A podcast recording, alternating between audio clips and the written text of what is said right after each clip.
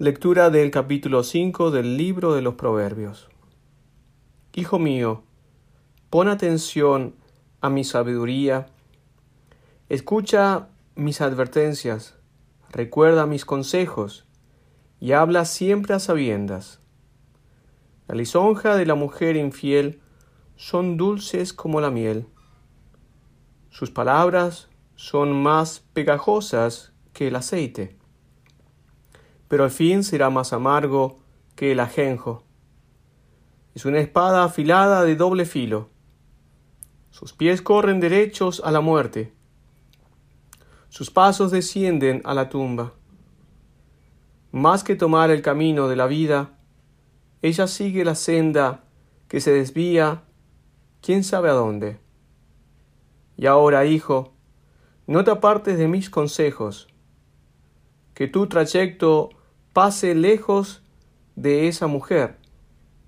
No te arriesgues a la entrada de su casa, porque a lo mejor puedes perder tu honor con gente extraña, y años de tu vida pueden pasar a gente despiadada. No sea que extraños devoren tu fortuna y tus economías acaben en la casa de otro.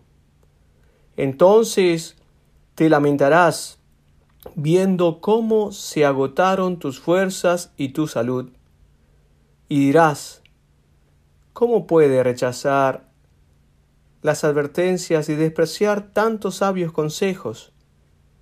¿Por qué no escuché la voz de mis maestros y seguí los consejos de quienes me instruían? Ahora casi soy el último en el pueblo y en la asamblea. Toma el agua de tu propia cisterna, bebe el agua que brota de tu fuente. ¿Dejarías que tus aguas se pierdan fuera, que tus arroyos corran por las calles? Que sean solo para ti y no para extraños junto a ti. Bendita sea tu fuente, y sea tu alegría la mujer de tu juventud. Graciosa sierva, amable Gacela, ojalá no te canses de acariciar sus eh, rostros, quede siempre prendado de su amor. ¿Por qué, hijo mío, te prenderías de una desconocida? ¿Por qué los abrazos a una extraña? Yahvé tiene fijos los ojos en los caminos del hombre y vigila todos sus pasos. Las fechorías del malvado lo enlazarán. Quedará preso de las ataduras del pecado. La falta de disciplina será su muerte.